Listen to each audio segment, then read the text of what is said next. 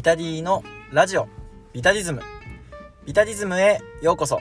この番組はポータトレーニーのビタディがプロレスやトレーニングアニメ音楽など日々感じたことを思いのままに語る本音トークラジオです。本日は4月の26日ゴールデンウィーク前最後の更新となりますが、えー、早速本編に行きたいと思います、えー、今回のテーマはスターダム4.23横浜アリーナ大会のお話。それではどうぞ。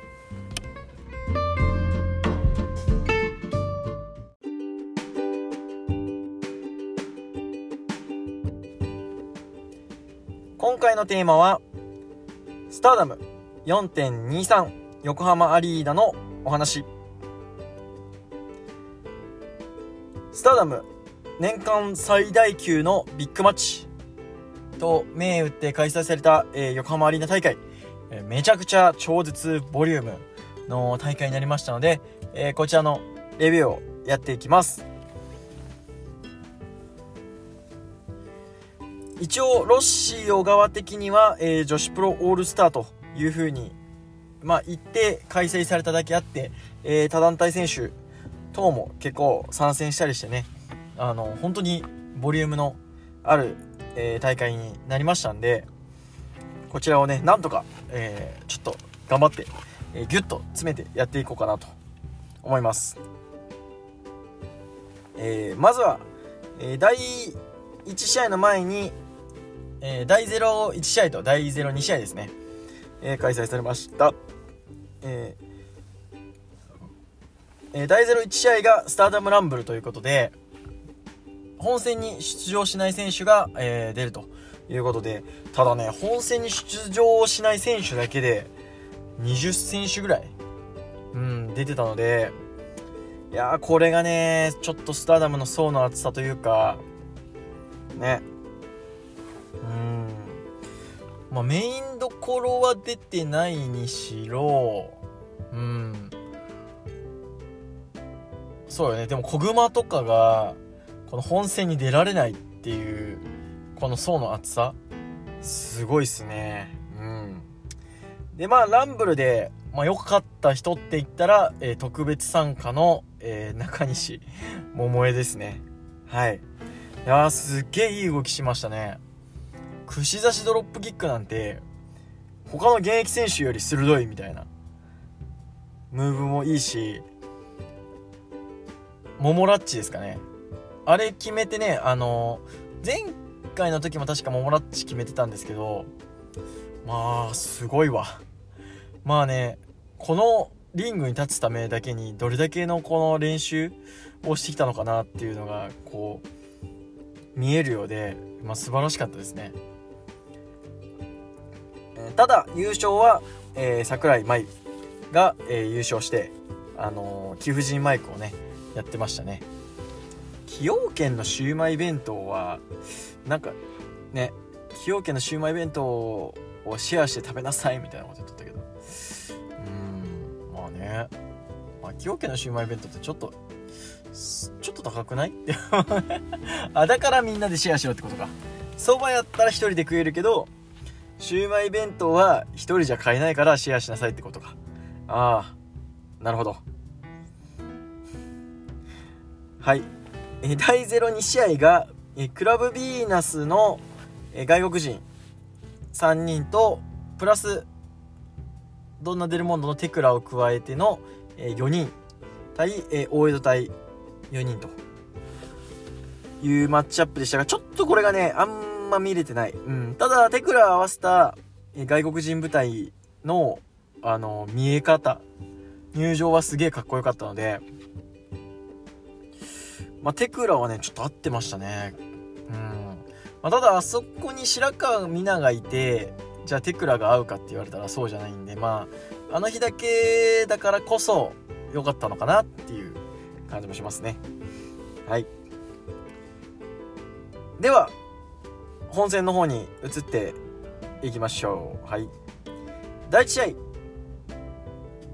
安住駿河芽組対ターライトキット。セイラ・メイ組です。この試合は、まあ、ハイスピードでノータッチルールということで、うん。まあ、ハイスピードの、えー、トップ選手を4人集めた試合になりました、えー、注目はマーベラスを辞めて、えー、ほぼ、まあ、休業状態に入っていた、えー、星月メイが、えー、セイラ・メイと名前を変えて、えー、復帰戦ということでいやうん星月メイもね、あの、その、あ、違う、セイラメイか。セイラメイも、あの、前のね、マーベラス時代に、えー、ハイスピードに挑戦してっていう、えー、ストーリーはあるんですけど、まあ、本格的にスターダムに上がっていくことになるのかなと思わせる、まあ、マッチアップというか、組み合わせでした。うん。で、まあ、試合としてはね、もう開始2分でね、すごいっすね。あまあ安住、えー、セイラの絡みなんかはなかなかすごかったしメイキッドのね流れるような動き。うん。まあハイスピードってどうしてもねちょっと演武感が出てしまうんですけれどうん。ただこれがねなんか今の新日ジュニアにやれるかって言われたらちょっとやれないなって思うしそれを含めてねすごかったですね。であの流れるようなね場外ムーブがすごかったですね。どんな感じだったっけな？うん安住が飛んだりとかこう3人ねこう流れるように場外弾をやるっていう動きがあっていやこれはちょっとすげえぞと。うん。そして復帰戦となったセイラ・メイもまあ、復帰戦ながらこの休んでた間もハイスピードの最前線でやってた3人に対して全く動きに問題がなかったと、うん。でまあ、10分だったんですけど、まあ、ほぼ、あのー、全員のね見せ場がちゃんとあった上で、えー、ハイえー、全員ハイスピードなんですけどそのそれぞれの個性、うん、メイはやっぱり独創性があるし安住は、まあ、アジリティと、まあ、ちょっと、うんと、組み技、関節技っていうところが出て、うん。っていうのがあって、まあ、それぞれの個性がギュッと詰まった10分だったかなと。うん。えー、結果としては9分49秒、流れ星で、えー、セイラが安住から取りまして、ハイスピードへの、えー、挑戦を表明すると。うん。えこれが確か福岡でね、えー、やることになったんですけどまあまあセイラもねまあ最初はフリーとして上がりつつもまあいずれはって感じなのかなっていう、えー、見方が できてしまう第1試合でしたねそれでも素晴らしいはい、第2試合、えー、フワちゃんプロレス第2戦林下宇多美天崎美優組対、えー、葉月フワちゃん組です。いや、これね、すごかったですね。うん。あのー、まあ、フワちゃんがね、テレビの企画で、行列のできる行行列のできる法律相談所の、まあ、企画でプロレスラーをやるということでやってたんですけど、まあ、試合前に、え岡田に指導を受けたりとかあとジュリアに指導を受けたりとかっていうところが出て、まあ、どんな感じになるのかなと思ってましたけどフワちゃんがねよく受けるんですこれが。うん。でしかもねフワちゃん相手にね足攻めやってくるんですよ。いやこれがガチだなっていう、うん、見せ方でしたね。あのー、まあ宇多美のねショルダータックルとかも食らったりとかっていうのもあったんですけどあがっちり練習してきたんだなっていうのが分かる、えフワちゃんの受け身、うん、でまあ葉月フワちゃん組としては、まあ、葉月はフワちゃんにとってほしい、まあ、フワちゃんが勝ちたいという気持ちを前面に出してきたので葉月がある程度まあ、攻めて、まあ、フワちゃんに、えー、つなぐという展開を作ろうとします。うん。あのー、で途中でねフワちゃんのフライングクロスボディとかが出たりとかっていうもうきっちりプロレスラーだなっていうのとフワちゃんのね顔がいいんすよね本当に。うん。最初はインフルエンサーの顔で入ってくるんですけどあのリングがねリングじゃないゴングがね鳴る前にはもう顔がねプロレスラーの顔でしたね。素晴らしい。う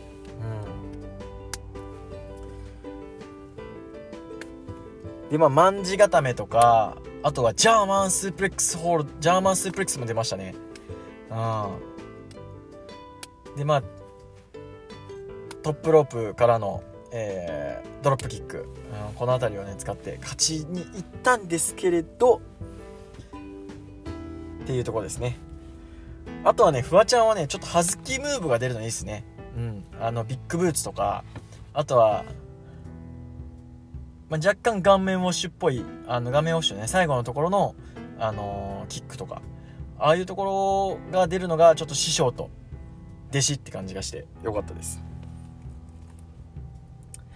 えー、最後は、まあ、フワちゃんが、えー、一人で、えー、まあ、攻められる展開になり、えー、宇多美がジャーマンスープレックスホールドで、えー、14分19秒で、えー、フワちゃんを下しています。まあ、この後のね、マイクもすごく良かったですね。まあ、どうなるかはわかんないけど、プロレスは大好きですと。うん。いや、本当にね、最初に、こう、フワちゃんにをバカにしてたやつらはあまあ土下座ですよね。これでね本気でやってないとかいうやつおったらちょっと僕はビビるっすね。うん。いや本当にすごかった。まあ純粋にね地上波でプロレスが流れるっていうことの素晴らしさを考えると、まあ、フワちゃんの功績っていうのはすごくでかいものがあるかなと思います。第3試合。姫香引退試合。姫香 VS マイカ。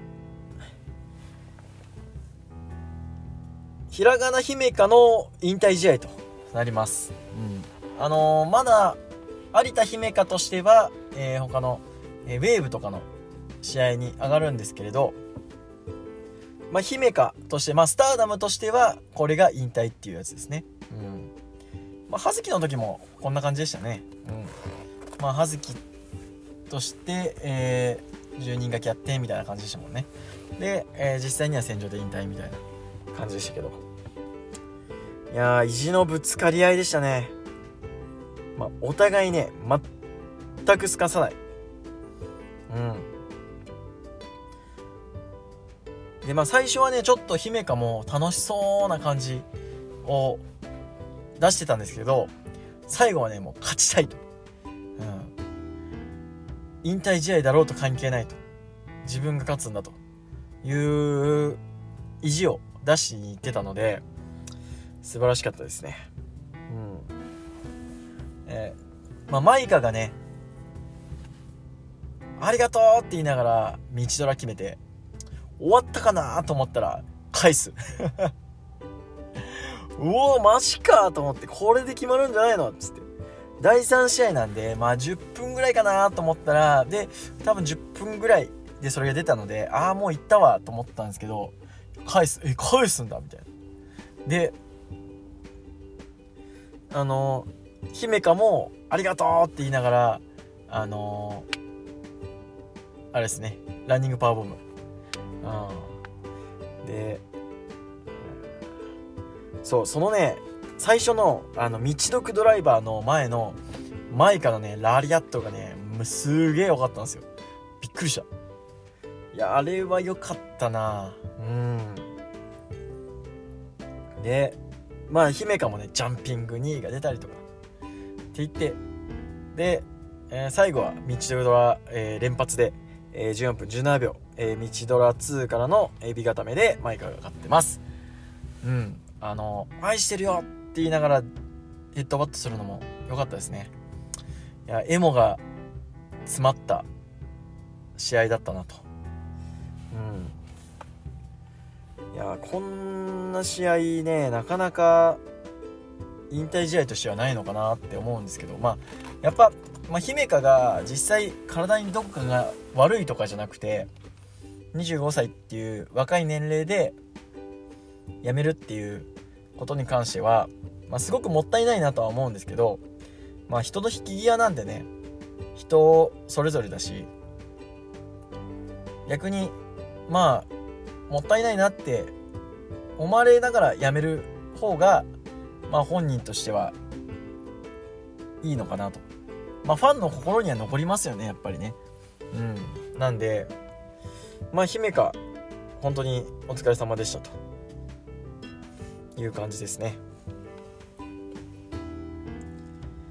第4試合、えー、ゴッテス・オブ・スターダム選手権試合。チャンピオン高橋七重優組対未来総霊亜美組です。えー、チャンピオン、えー、高橋七重と、えー、優のまあ結構盤石？最近は結構防衛もね重ねてきましたけど、まあ、それに対して未来総霊っていう結構まあキャリアが若い勢がまあチャレンジするというところで。いや未来とね総霊がね小さく見える U のでかさよ。マジで。未来もソーレイも決してスターダムの中では細身の選手じゃないんですけどそれでもまあ U がでかいマジで。いやすごいっすね。うん。まあ U はね存分にこうでかさを、えー、生かすプロレスをしてたのでまあねちょっとバグるっすよね YOU はね。うん。でまあ高橋七重ことパッションさんなんですけどなんかねパッションさんのねプロレスは僕なんとなく尺に触るんですよね。なんでしょうね。だから言うほどななんだろうなコンディションは良くないと思うんですよ。うん。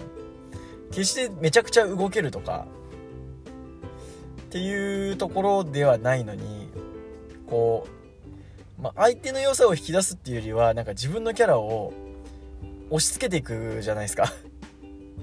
うん。まあ、それで引き出される良さがあるのかもしれないんですけどそんなになんかねうんこういいとは思えない。正直。うん。だからゴッテスもあんま面白くねえなって思ってたんですけど、うん。で、まあ、ねで、この試合、最後は、えー、12分15秒、リングアウト勝ちで、ちゃ挑戦者組が、えー、リングアウト勝ちで、えー、ベルト移動となるんですけど、うーん、なんかね、ちょっと、こう、最後のリングアウト勝ちも、ちょっと合理的ではなかったかなと。まあ、高橋七重を、まあ、寝かさないというか、うん、で、まあ、優は無理でしょ、正直。うん。総霊も、未来もちょっと厳しい。うん。っ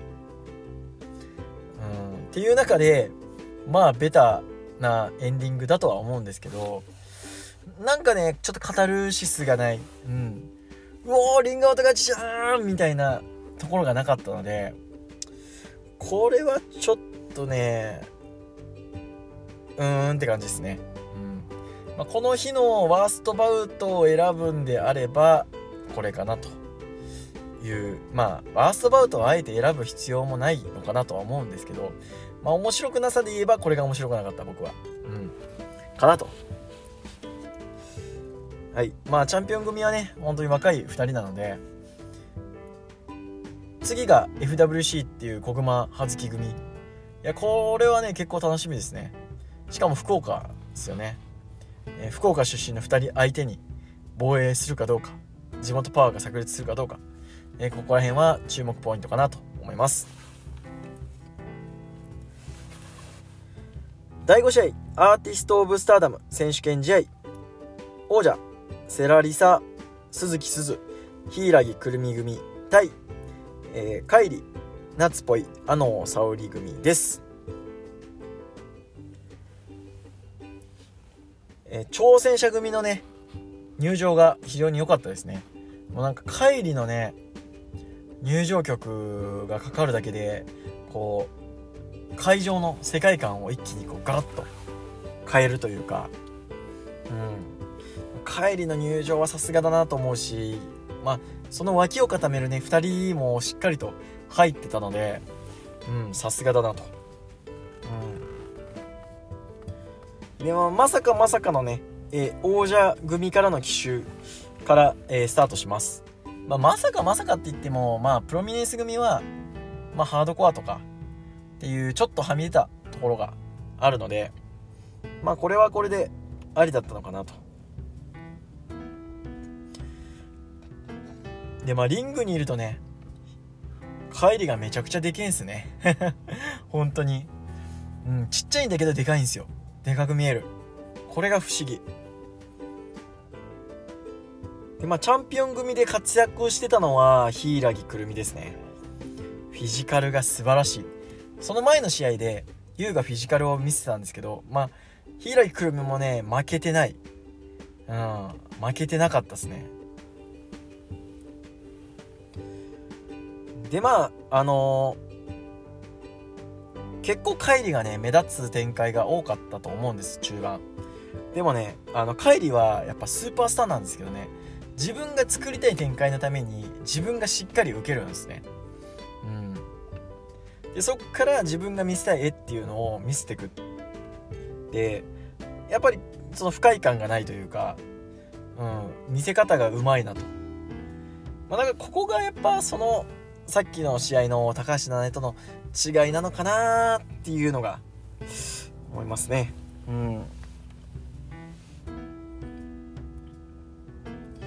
まあ随所にねあのたんも出てくるあのたんあの沙織も出てくるんですけどあのもねやっぱ受けがいいうんチャンピオン組のね攻撃がめちゃくちゃいいんですけどでまあここはあの沙織と鈴木鈴っていうちょっとそこでタッグを組んでたこともあるし僕がね初めてアイスリボン組ん見に行った時もあの沙織と鈴木鈴はねすっごい仲いい感じだったんであの売店とかでね、あ、この2人仲いいんだなって思ってたんですけど、この2人のねジャーマン合戦とか、うん、意地の張り合いみたいなまあこう別れて紆余曲折あってここで出会ってじゃあやり合いましょうよと。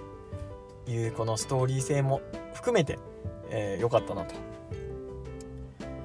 えー、最後は16分55秒スペシャルポテリングであの沙織が、えー、鈴から3つ取って、えー、チャンピオン組が防衛に失敗、えー、挑戦者組が、えー、新チャンピオンとなると。いうことでちょっとねこの3人でアーティスト持ってたら誰が行くんだよっていう気もするんですけど、ま、ただこの試合プロビネンスの、えー、トリオとしての動きっていうのは本当に素晴らしかったので、まあ、トリオとしての格は完全にプロミネンスだなと、うん、またやってほしいなって思ってたんですけどなんとなんとえプロミネンスから鈴木鈴脱退ということでおそらくこれは鈴がスターダムをメインに上がってプロミネンス自体はちょっとスターダムからは撤退なのかなという雰囲気がしてますね。うん。プロミネンスの興行のコメントを聞くにも、まあ、セラとスズはちょっと当分は交わらないのかなという感じはするので、で、まあ、スターダムの次のえ、次期シリーズのカードも、まあ、鈴木鈴は残ってるので、まあまあ、スターダムメインでやっていくんだろうなと。まあ、そうなるとね、鈴木鈴どうするんだっていうのはあるっすけど、ちょっと、当分はちょっと一匹狼でいってほしいですね。うん、どこのユニットにもちょっと、雰囲気が合わないなっていう強いて言えばそうっすね。大江戸隊もちょっと今は合わないかな。これでちょっと大江戸隊入っちゃったらちょっとがっかりするんでまあちょっと様子見かなっていう感じですね。はい。えー、だいぶ長くなってきましたので、えー、ここで一旦ブレイクとさせていただきます。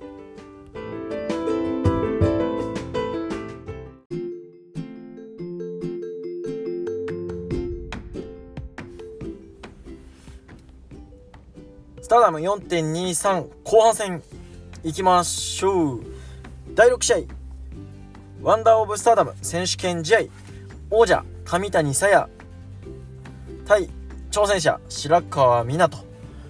いうことで、えー、こちら私の今回1点買いでございます。まあ他の試合もねいろいろありましたけど、まあ、この試合を見るためにペーパービューを買いました。あの過言ではないとかそういう話じゃないです。この試合を見るために僕はペーパービューを買いました。はい。でまあ結果ねえー、白川美奈が新チャンピオンになり僕はもう大号泣という試合になったんですけどまあこの試合もね、えー、しっかりとあのー、もう一回見直したんであのレビューしていきます。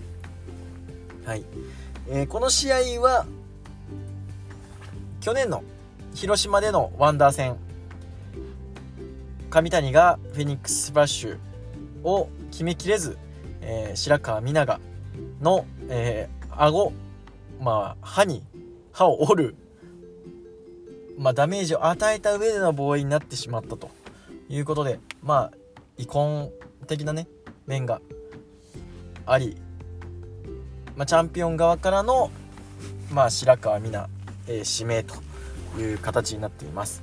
えー、この試合の、まあ、大きな争点としては、えー、フェニックススプラッシュを飛べるのかどうかっていうところが、まあ、一番最大のね争点になってました。うん、じゃあどうだったかというところですね。はい。えー、序盤からね、えー、白川が、まあ、足殺しを、えー、仕掛けていきます。えー、これに関しては、まあ、前回のワンダー戦の、まあ、延長線上というか、まあ、そのままですよね。写しなんで、まあ、上谷側ももうちょっと対策をしてほしかったなというところですね。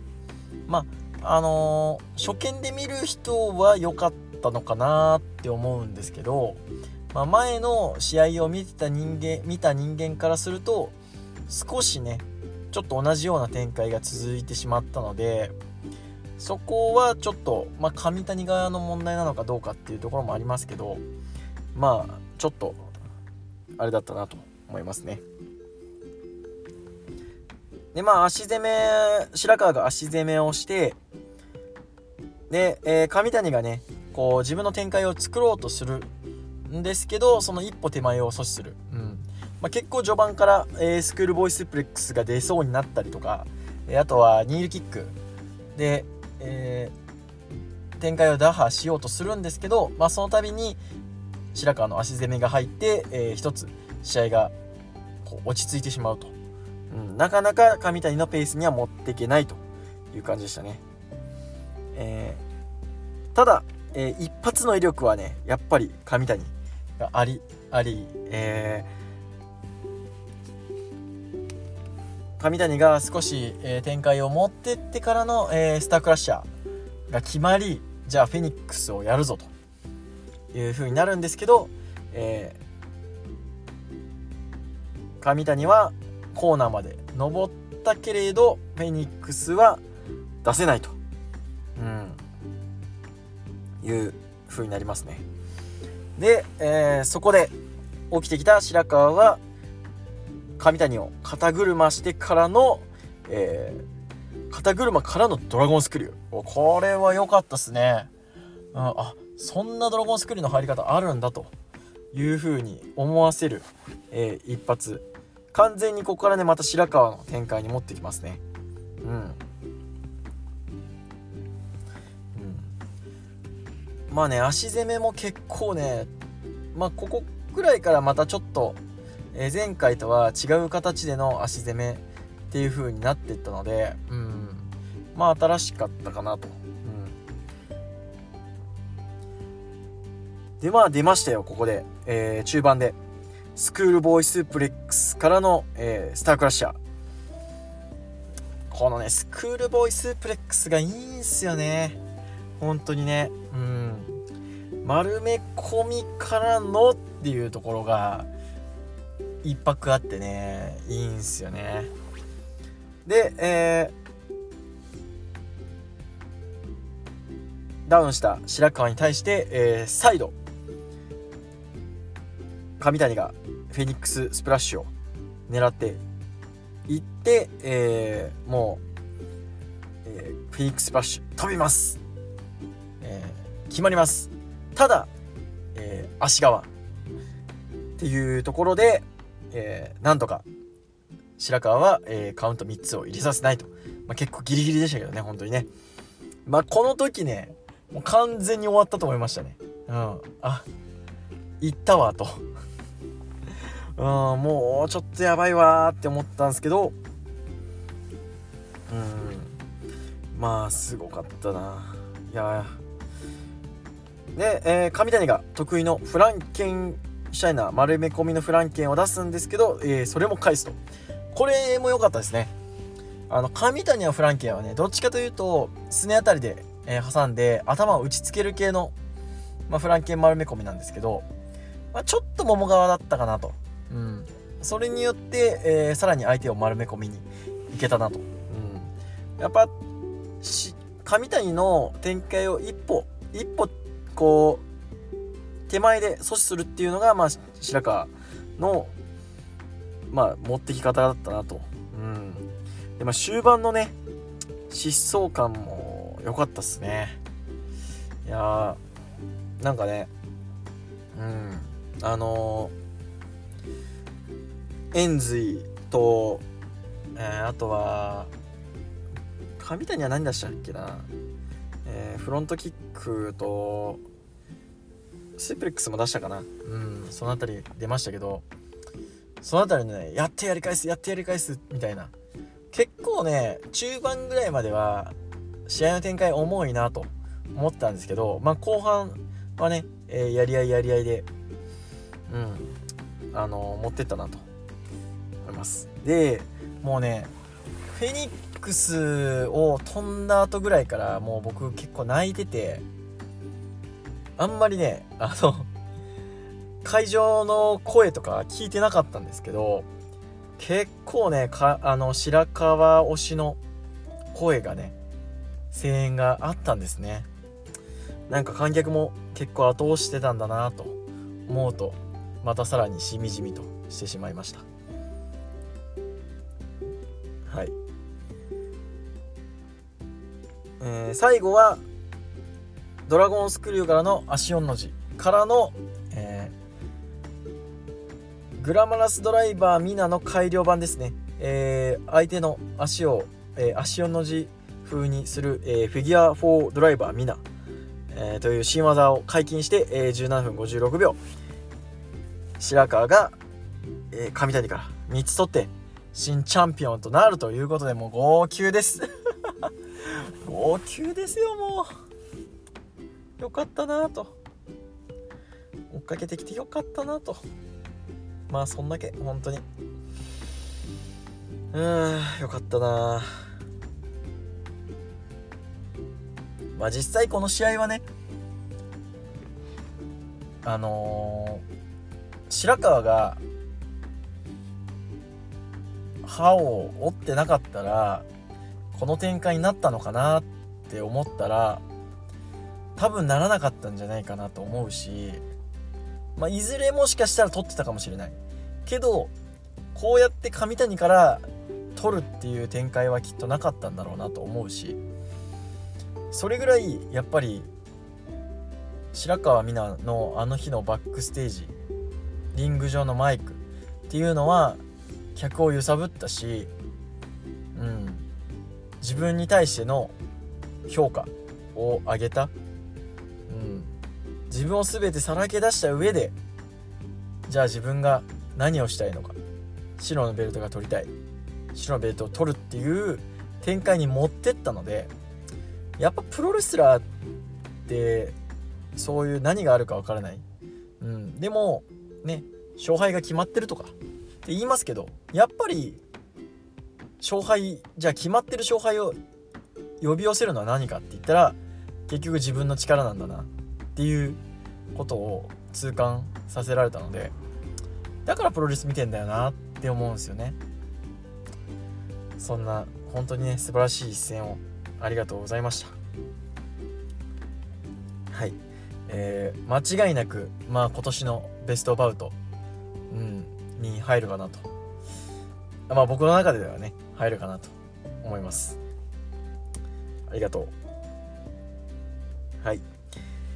えー、第7試合、えー、首里 VS、えー、橋本千尋のスペシャルシングルマッチ、えー、KO 10カウントもしくはギブアップ、えー、勝ちのみという、えー、試合ルールになっています、えー、正直もうあの当日は白川美奈の勝ちが嬉しくてもうあとはほとんど覚えてない正直。うんなんかうつろに見てたなと いうぐらいなんですけどまあ一応見直しました。見直しましたけどやっぱ入ってこないです。うん。はい。でまあこの試合はね、えー、首里と橋本千尋というまあプロレス女子プロレス界最強を決めるっていうまあ体でやりましたけどうん。なんかねちょっと乗り切れなかったなという感じですね。あのー、首里が結構簡単にコーナーに登っちゃったりするのも少し違和感だったし、うん、橋本千尋が、えー、非常にタフっていうことは分かってる上で、えー、かんそこまでダメージを与えてない序盤でこうコーナーに登っちゃう首里っていうのは少し違和感があったし、うん、でただねエルボーすごいっすね橋本千尋のね。ドスンドスンっつって、うん、それを静かに聞く観客っていうのも結構良かったなと。でまあパワーで、えー、圧倒する橋本千尋に対して、まあ、関節技とか、まあ、打撃の鋭さで、えー、対抗していく首里っていう感じでしたね、えー、終盤首里のねあの蹴りの威力がねあの序盤の1.5倍ぐらいになるのが 面白かったですね。すごい。うん。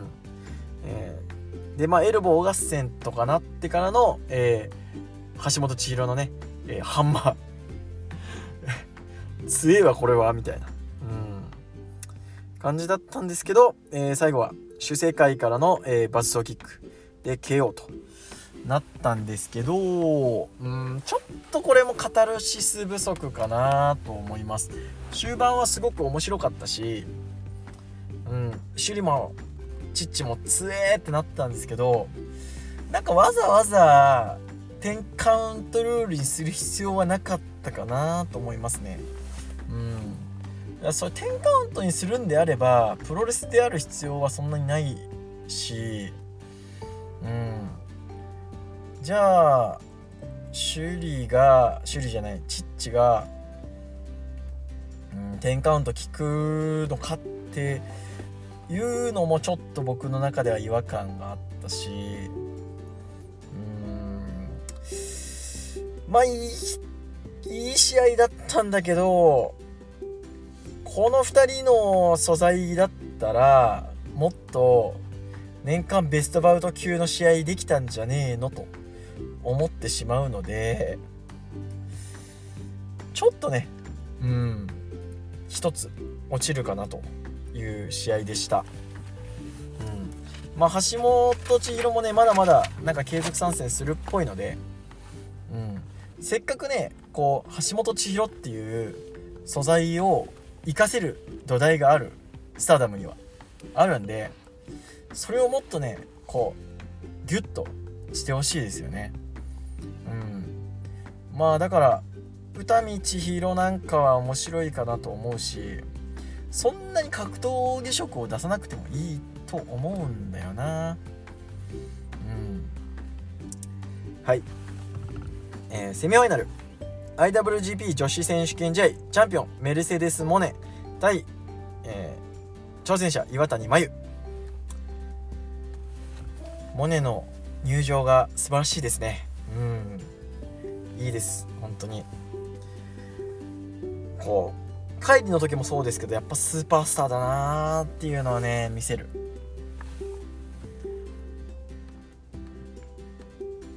でまあ結構そうですね。あのー、キラー岩谷って感じが存分に出てましたね最初はね。うん。まあ場外戦とかもありつつなんかそうやな。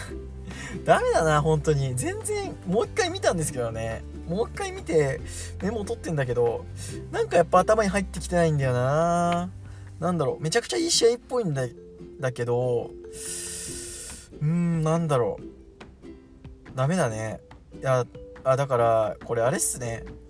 あのやっぱワンダー戦でエクスタシー絶頂を迎えちゃってるから完全賢者モードなんですよねきっとね。うんだからまだ賢者モードがねまだ続いてんすよ続いてんだねきっと。うん全然プロレス入ってきてないもん。うん。どうしようね。レビューできんのかこれ。うん。まあいい。もうちょっとちゃんと見れたらまたあのがっちりレビューはしたいと思います。適当。はい。えー、まあおもし良かったのは、えー、モネメーカーが決まった、えー、モネが、えー、岩谷をフォール岩谷に対してフォールを連発していくところですね。うん。あの村田アナはちょっとモネが、えー、混乱してるみたいな感じでしたけど僕は結構ねあれはモネがもう取りに行くっていうまあ見せ方なのかなと思いましたね、うん、やっぱフォールって疲れるんですよ、まあ、僕プロレス教室でフォールしてもらったことあるんですけどやっぱり返すだけでめちゃくちゃ疲れるんですよね。だモネメーカー食らってでキックアウトじゃなくてロープだったじゃないですか。うん。だったらここで押せばいけるんじゃないっていう表現だったのかなとうん思います。えー、まあ最後は、えー、岩谷が二段式、えー、ドラゴンスープレックスホールドで、えー、新チャンピオンとなると、うん。まあ、マイクもねしっかり噛んで、えー、締めるのが、えー、アイコンの良さだなと、うん、ここから IWGP 女子はどう回していくんだろうというのが期待なんですけどやっぱ新日本のビッグマッチでやる感じになるのかな。うん。それでストーリーライン作るのもちょっとまた難しいのかなと思いますがまあまあまあ岩谷の、まあ、ベルトの回し方にちょっと期待かなと思います。はい、えー、メインイベント。ワールド・オブ・スターダム選手権試合。チャンピオンジュリア対、えー、挑戦者中野タム、えー、初手がねえー、ノーサンライトボムという凄まじい試合なんですけど。いやーすごいっすねあれね。うん。いやー。でまあジュリアがね、えー、このワールドの防衛戦で出してきた、えー、ハードコア的な面も、えー、しっかり出して机を出してきて、え場外の、え テーブルに対してフライングメイヤーを決めると。いや痛いよねあれね。うん。で花道に、え、来て、え、グローリアスドライバー狙ったところをタムが、え、リバース DDT で返す、あの花道かっこいいですね。うん。いやーよかった。でまあバイオレットシューティングを花道に決めたりとかっていう流れで。まあここもね意地と意地のぶつかり合いでしたね。どっちかというとすかすっていうことはなくどちらも、まあ、相手の、まあ、やり合った上で上を行きたいと、えー、情念のプロレス中野タム、え。ー、感情のプロレスジュリアっていうところで。まあね。あとはグラリアスドライバー持ってかれそうになってやだって言いながらロープに、えー、寄ってく中野タム非常に良かったなと。うん。でまあなだれ式のねあのダブルアーム、まあ、ジュリアがダブルアーム使うところをタムが使ったんですけどあの思いっきり自分に乗っかられとってちょっと面白かったですね。はい、えー、最後は23分40秒バイオレットスクリュードライバーでからの片指固めで、えー、中野タムが、えー、チャンピオンジュリアを破って新チャンピオンとなると。いうことでまあ良かったね。うん。中野タムもやっぱ常年のプロレスですよ。まあ白川美奈もプロレスラー。まあガチのプロレスラーですけどやっぱ中野タムもねプロレスラーですよね。やっぱあのねやっぱだんだんねぶっ細工になってくるんですよ試合の減るうちに。張り手の打ち合いとかしてね歯を腫れてくるんですけどまあだからこそいいんですよね中野タムは。でまあ試合終わったねジュリアに対してタムが「私ブスかな?」って。言うんですけどブスだよ。でもだがそれがいい。そういうこと。うん。素晴らしいよね中野タムは本当に。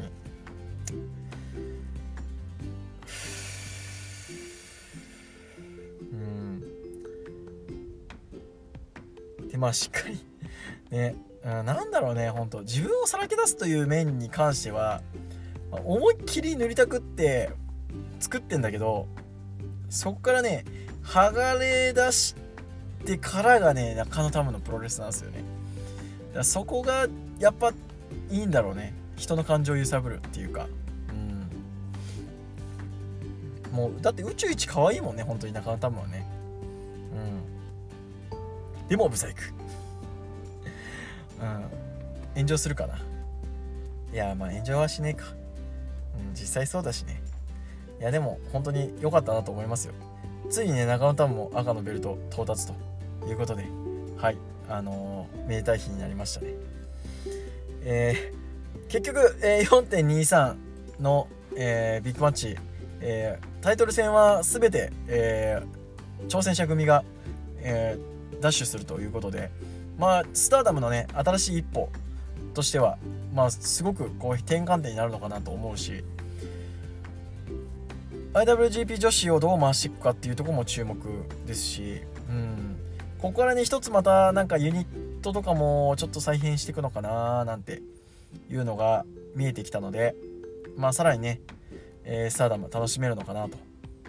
まあ基本的にはね後追いで見てるんですけどまあそれでも試合はすごく楽しめるので、まああとはね、ちょっとあのー、試合前会見とかね、その辺りは、まあちょっとなんとか、もうちょっとなんとかしてほしいなと。スーンってなっちゃう。うん、頑張れ。まああれがいいのかもしんないけどね。はい。えー、ということで、えー、非常に楽しめた、え、スターダム4.23、えー、横浜アリーナ大会、え、非常に満腹です。ということで今回のテーマトークは以上となります。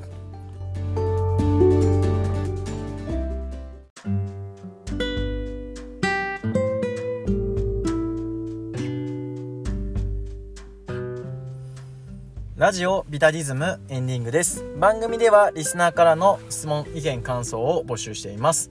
ハッシュタグビタディズムでのツイート質問箱リプ DM までどしどしお待ちしています。そんなこんなで第99回いかがだったでしょうか？スターダムはねやっぱりこうビッグマッチのねボリューム感っていうのはすごいっすね。今回なんかはもう4時間。本戦だけでも4時間ぐらいかな。うんでこの濃密さっていうのはねちょっと今他の団体では出せない濃さかなと思いますね。男女含めてね。うん。ノアでもちょっとここまでのこの濃密さっていうところまでは到達できないのかなと。もちろん新日本プロレスっていうとちょっとやっぱりメインとかに力がいってるっていうのもあり。うん。ねまあ、第1試合からね、ちょっとハイスピードの試合をあんだけ見せられて、で、しかも10分でしょ。あれを最初に持ってこれるのも強えなと思うし、いやー、ほんとね、すごいっすね。うん。まあ、スターダムはね、本当にこう、アコギな商売みたいな見方をされるんですけど、まあ、実際試合が面白いから、まあ、客が増えていくのも納得だなと思うし、まあ、写真撮影会とかで、まあ、入場だけで1万7000円とかっていうのもわかるっすよね。まあ、そこで巻き上げ 巻き上げてとか言っちゃってうん、そこで、まあ、取れるところを取って、で、それが実際に入場とかに生きてきてるし、まあ、会場でも家族連れとかを見るんだから、なんかこう、プロレスの裾の広げてるという面では、実はスターダムって今一番すごいんじゃないっていう見方をしてます僕は。うん。あとはこうストーリー作りに乗っけてく上でのな会見とかその辺りをもうちょっとね見やすくしてくれれば行くんじゃないかなと。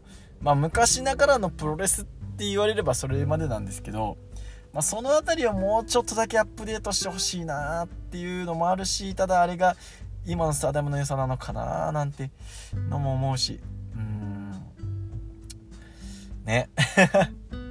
まあいいや、うん、とにかくねあのー、白川みんなチャンピオンになりましたのでなんとか一回は防衛戦見に来て防衛戦見に行きたい。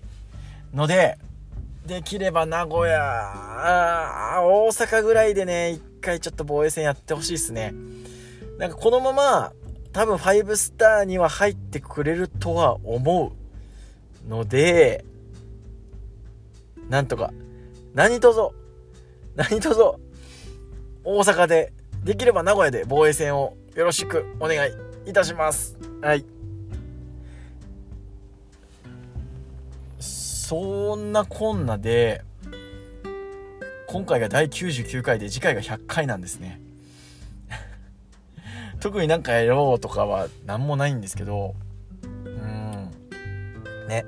あのー、この今のビタディズムの前身のマッチョプロレスっていうのがちょうど100回で終わってえー、この今のビタディズムっていうのになったのでまあ、それを超えたと思うとちょっと、まあ、感慨深いなと思いますしもうすぐ丸2年半ぐらいやってるっていうのもあるんでなんかここら辺でね1個企画なんかをやれたらなとも思うんですけどまあまあ日々を語る本音トークラジオなのでそんなに肩肘張る必要もないのかなとも 思ったりしますんでなんかこうこんなことやってほしいよっていうのがあればはいあのよろしくお願いいたします。